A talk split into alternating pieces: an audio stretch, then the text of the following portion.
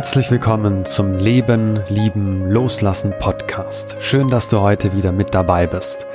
Mein Name ist Friedrich Stratmann und ich begrüße dich zur heutigen Folge. Achtung, diese Folge hat Triggerpotenzial und zugleich Befreiungspotenzial. Denn das Loslassen stellt für viele Trauernde ein sensibles Thema dar. Warum loslassen, was man geliebt hat? Loslassen heißt für mich aber nicht einen Menschen zu vergessen.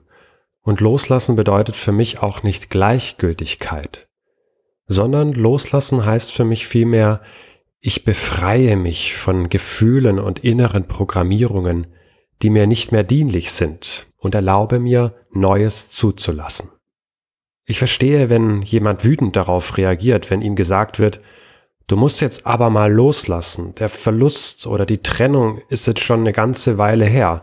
Das Leben geht weiter.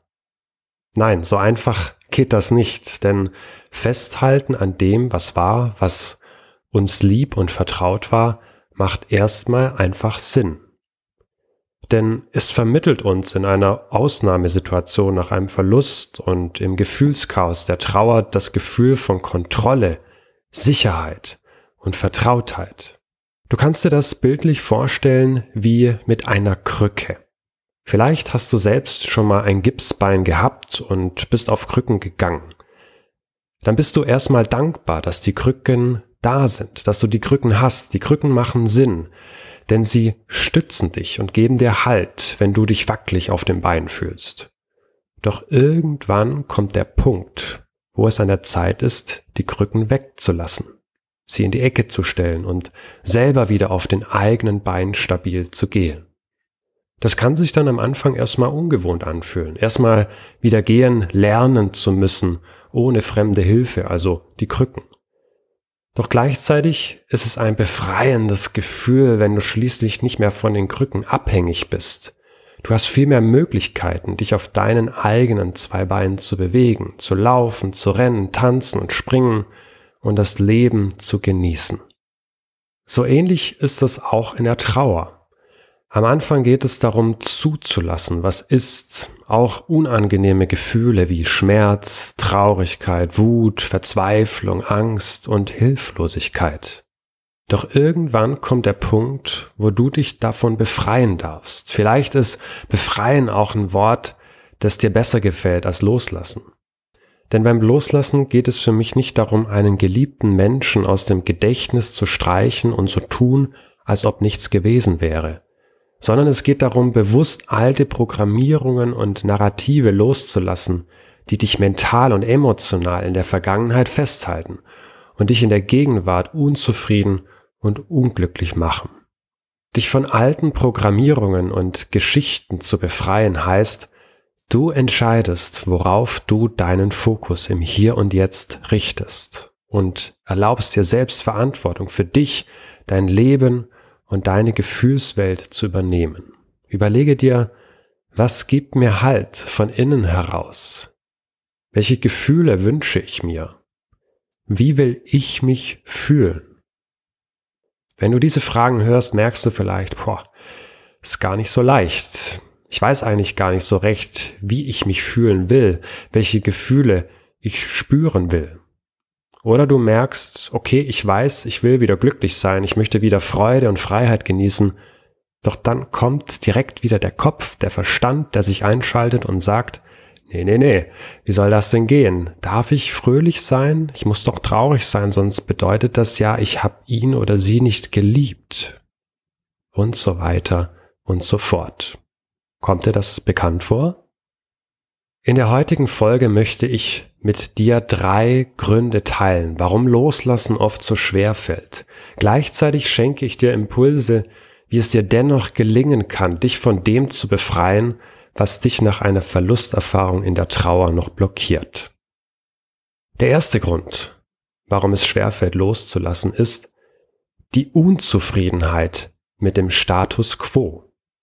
Meine These dazu ist, je unzufriedener wir mit der Gegenwart sind, desto mehr halten wir an der Vergangenheit fest oder wir klammern uns an eine bestimmte Vorstellung oder Erwartung in der Zukunft. Dazu mal ein kleiner Exkurs. Schauen wir uns einfach mal an, welches emotionale Echo die aktuellen Entwicklungen im Land und der Welt wie Corona, die Energiepreiskrise, der Krieg in der Ukraine auf kollektiver Ebene erzeugen. Viele fühlen sich verunsichert, ängstlich, hilflos und unzufrieden, wie es gerade läuft. Wie viele wünschen sich die Zeit vor Corona zurück ohne Einschränkungen und Angst vor Ansteckung. Oder die Zeit, in der die Energie noch bezahlbar war. Vielleicht hast du schon den Spruch gehört, früher war einfach alles besser. Oder mit Blick auf die Zukunft Befürchtungen, wo soll das bloß hinführen? Wir müssen was gegen den Klimawandel tun, sonst rotten wir den Planeten aus. Okay, das ist jetzt bewusst etwas schwarz-weiß und plakativ gemalt. Doch was ich dir damit deutlich machen möchte, ist, die Unzufriedenheit und Nicht-Akzeptanz der Gegenwart, der Lebensbedingungen im Hier und Jetzt sorgt dafür, dass wir gerne am Gewohnten, also der Vergangenheit festhalten. Oder wir lenken uns vor den realen Bedingungen und Verantwortungen in der, in der Gegenwart ab, indem wir uns auf Projektionen und Vorstellungen für die Zukunft fixieren. In der Trauer verhält sich das ähnlich. Trauer konfrontiert uns mit einer Realität, die wir erstmal nicht haben und annehmen möchten. Häufig in Verbindung mit den Warum-Fragen. Warum musste das passieren? Warum er oder sie und nicht ich? Warum kann er nicht einfach wieder da sein und alles so sein wie vorher? Im weiteren Verlauf der Trauer kann es vorkommen, dass wir uns an das Erlebte in der Vergangenheit zusammen mit dem Verstorbenen klammern, sowohl die schönen als auch die schmerzhaften Erinnerungen. Ob es gute oder schlechte Erinnerungen sind, spielt erstmal keine Rolle. Das Entscheidende dabei ist, warum wir daran gerne oft auch unbewusst festhalten. Weil wir uns dadurch verbunden mit der geliebten Person fühlen. Wir fühlen uns nahe, wenn wir an sie oder ihn denken, auch wenn das in uns Schmerz und Traurigkeit auslöst, weil wir uns auf körperlicher Ebene wieder zurückversetzt in die Zeit von damals fühlen. Denn der Körper unterscheidet nicht zwischen real oder nur gedacht, sondern das Gefühl ist im Körper da. Es loszulassen würde erstmal bedeuten, die Verbindung zu dem geliebten Menschen loszulassen. Und das wollen wir ja nicht. Du erinnerst dich an das Bild mit der Krücke. Die Krücke macht ja erstmal Sinn. Genauso können uns bestimmte Vorstellungen und Erwartungen mit Blick auf die Zukunft am Loslassen hindern. Wir hatten doch noch so viel vor. Ich hatte Pläne. Oder der Perfektionismus schleicht sich ein. Ich will perfekt trauern, bloß nicht zu früh funktionieren, sonst holt es mich wieder ein. Oder eigene Verbote, die sich aus eigenen oder wahrgenommenen gesellschaftlichen Erwartungen speisen. Ich darf doch jetzt nicht fröhlich sein, wenn mein Papa oder meine Mama gestorben ist. Wie soll ich jemals wieder unbeschwert Freude empfinden? Egal, ob du bewusst oder unbewusst an der Vergangenheit festhältst, und nochmal, das hat auch seinen Sinn, oder ob du dich von Erwartungen und Vorstellungen mit Blick auf die Zukunft bestimmt fühlst. Die Lösung für deine Unzufriedenheit und Hilflosigkeit findest du nur im Hier und Jetzt indem du dich aussöhnst mit dem, was in der Gegenwart ist. Denn um etwas loslassen zu können, müssen wir es erst einmal annehmen können. Das ist wie beim Handball. Ich kann einen Ball nur werfen, wenn ich ihn erstmal gefangen, also angenommen habe. Ansonsten habe ich ja nichts in der Hand zum Werfen. Das bedeutet, wenn du dich gerne von unangenehmen Gefühlen befreien möchtest, diese also loslassen möchtest, dann ist der erste Schritt zur Veränderung, lass die Gefühle zu, die in der Gegenwart durch einen Verlust getriggert werden und ins Bewusstsein kommen und nimm diese liebevoll als einen Teil von dir an. Söhne dich aus mit dem, was ist, indem du von den Gedankenspiralen der Vergangenheit und Zukunft in die Präsenz, die Wahrnehmung des Moments kommst. Im Hier und Jetzt bist du handlungsfähig. Im Hier und Jetzt kannst du wahrnehmen, was du fühlst und deine Gefühle transformieren von den unangenehmen hin zu den angenehmen Gefühlen. Der zweite Grund, warum Loslassen schwerfällt, ist bzw. sind Schuldgefühle. An dieser Stelle möchte ich erstmal eine Lanze brechen für Schuldgefühle. Äh, wie? Ja, du hast richtig gehört. Schuldgefühle sind per se nicht schlecht. Die Trauerbegleiterin Chris Paul hat zu dem Thema Schuld ein ganzes Buch geschrieben mit dem Titel Schuld macht Sinn. Du findest bei YouTube auch Videos von ihr zu dem Thema, wenn du da tiefer einsteigen magst. Ich verlinke dir da auch etwas in der Podcast-Beschreibung. Wenn wir über Schuld sprechen, sind wir wieder bei der Metapher mit der Krücke vom Anfang. Genauso wie das Festhalten ist auch die Schuld wie eine Krücke, die uns erstmal ein Gefühl von Kontrolle und Halt vermittelt. Ich hätte doch was tun können. Gleichzeitig kann sich dahinter auch das schlechte Gewissen verbergen. Hätte ich mich doch verabschieden können. Hätte ich ihn doch nicht einfach so barsch weggeschickt. Hätte ich es nicht schon früher sehen müssen. Wie kann ich nur fröhlich sein, wenn ich weiß, wie sie gelitten hat? Aus eigener Erfahrung und durch Gespräche in der Trauerbegleitung merke ich, wie oft Schuldgefühle ein Begleiter in der Trauer sind, beziehungsweise durch die Verlusterfahrung angetriggert werden. Ein anderes Wort für Schuld ist Verantwortung. Wir fühlen uns schuldig oder verantwortlich, dass etwas passiert ist. Wir fühlen uns verantwortlich, dass es anderen gut geht und schuldig, wenn wir dabei versagen und es uns nicht gelingt, andere heil zu machen oder aus ihrem dunklen Loch rauszuholen. Doch mach dir bewusst, es gibt Dinge im Leben, die können wir nicht kontrollieren. Ich nicht und du nicht. So schwer das fällt zu realisieren. Und glaub mir, ich bin selber so ein gelernter Kontrolletti, für den es immer wieder ein Training ist, loszulassen und Kontrolle abzugeben. Doch es ist möglich, sich daraus zu befreien. Wie geht das? Indem du dir bewusst machst, du selbst bestimmst, wie du auf das reagierst, was dir begegnet und welche Geschichte, welches Narrativ du daraufhin dir selbst und anderen erzählst. Das heißt, ich übernehme Verantwortung für das, was ich getan habe und was ich nicht getan habe, in dem Bewusstsein, es gibt Dinge zwischen Himmel und Erde, die kann ich nicht ändern. Andere Menschen treffen eigene Entscheidungen und haben ihre eigene Gefühlswelt. Ich bin nicht komplett verantwortlich, wie sich ein anderer fühlt. Doch ich bin verantwortlich dafür, wie ich mich selbst fühle. Und wenn es dir schwerfällt, in der Trauer nach dem Verlust eines geliebten Menschen die Krücke der Schuld wegzuwerfen, die Schuld loszulassen, dann lade ich dich ein, dir die Frage zu stellen, Hätte dein geliebter Mensch gewollt, dass du unglücklich bist und dich schuldig fühlst? Oder hätte er gewollt, dass du glücklich bist, dass du lieb zu dir bist und auch wieder Freude am Leben spürst?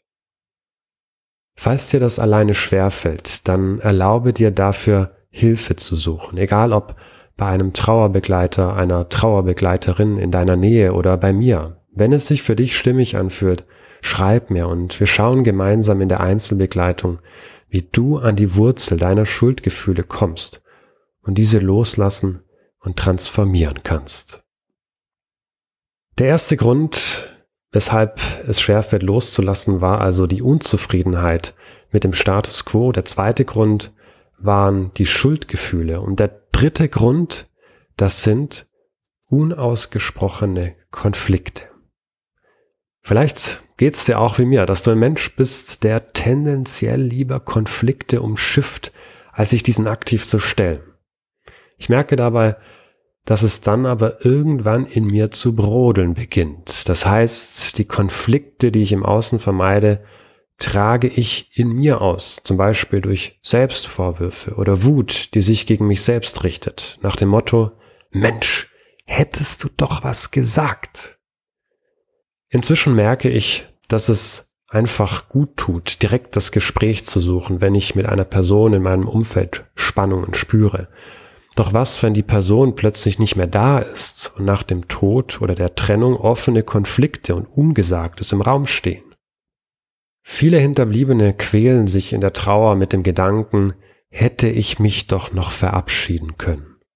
Oder Sie merken, dass es viel Unausgesprochenes in der Beziehung mit dem Verstorbenen gab, was nicht im persönlichen Gespräch geklärt wurde und es sie dann immer wieder im Gedanken einholt. Im Frieden und in der Liebe loszulassen scheint dann unmöglich, weil durch die Gedanken, positiv oder negativ, fühlt man sich ja noch verbunden und doch scheint eine Last auf der Beziehung zum Verstorbenen zu liegen. Wenn dir das bekannt vorkommt, habe ich eine gute Nachricht für dich. Es ist auch möglich, nach dem Tod eines geliebten Menschen tiefen und echten Abschied zu nehmen und Unausgesprochenes auszusprechen oder adressiert an den oder die verstorbene Person aufzuschreiben und damit loszulassen, sodass der Weg zum inneren Frieden frei wird. Dabei kann dir zum Beispiel ein Briefritual helfen. Wenn du merkst, da gibt es in dir noch ein Ringen um Unausgesprochenes, was sich nicht so frei in der Beziehung zu der geliebten Person anfühlt und du deine Trauer in konstruktive Bahn lenken möchtest, dann ist das Briefritual vielleicht genau das Richtige für dich an dieser Stelle. Ich habe dazu auch einen Videokurs erstellt, in dem ich dir Schritt für Schritt zeige, wie du ausdrücken kannst, was dich nach einem Verlust wirklich bewegt und wie du dich achtsam von belastenden Gefühlen und Energien reinigen kannst. Als Bonus zum Videokurs erhältst du von mir eine Meditation geschenkt, die dir hilft, deine Selbstannahme und dein Urvertrauen zu stärken. Den Link zum Videokurs für dein persönliches Briefritual inklusive Bonusmaterial findest du in der Podcast-Beschreibung. Ich habe das Briefritual selbst das erste Mal vor zwei Jahren 15 Jahre nach dem Tod meines Vaters durchgeführt. Und es hat auch mit dem langen Abstand einfach gut getan, dadurch gerade die Schuldgefühle loszulassen und mehr in die Dankbarkeit zu kommen. Auch meine Klientinnen in der Einzelbegleitung haben mir davon berichtet, wie es ihnen im Trauerprozess geholfen hat und wie reinigend es für sie war. Also schau es dir gerne mal an und vielleicht möchtest du dir damit selbst auch ein Weihnachtsgeschenk machen für deinen inneren Frieden. Ja, das waren meine Impulse zum Loslassen beziehungsweise zum Befreien von dem, was dir in der Trauer nicht mehr dienlich ist. Ich lade dich ein, diese Impulse einfach mal auf dich wirken zu lassen. Es kann sein, dass diese Folge in dir auch Widerstände hochbringt. Oder du merkst, dass es dich weiter und freier macht, wenn du bestimmte Impulse daraus in deinen Alltag mitnimmst. Mich interessiert auch deine Meinung zu diesem Thema. Deshalb schreib mir gerne deine Gedanken zur Folge oder schick mir eine Sprachnachricht über den Link in der Podcast-Beschreibung bei Spotify. Ich freue mich von dir zu hören und wenn du beim Hören dieser Folge merkst, puh, da ist in mir einiges in Bewegung gekommen, aber ich weiß das nicht so recht einzuordnen und möchte da gerne dran arbeiten, dann schreib mir. Ich habe aktuell noch freie Plätze für Einzelsitzungen in der Trauerbegleitung, gerne auch online per Videocall oder am Telefon. Ich wünsche dir jetzt erstmal eine achtsame und friedliche Adventszeit und Erinnere dich daran, Frieden beginnt in dir.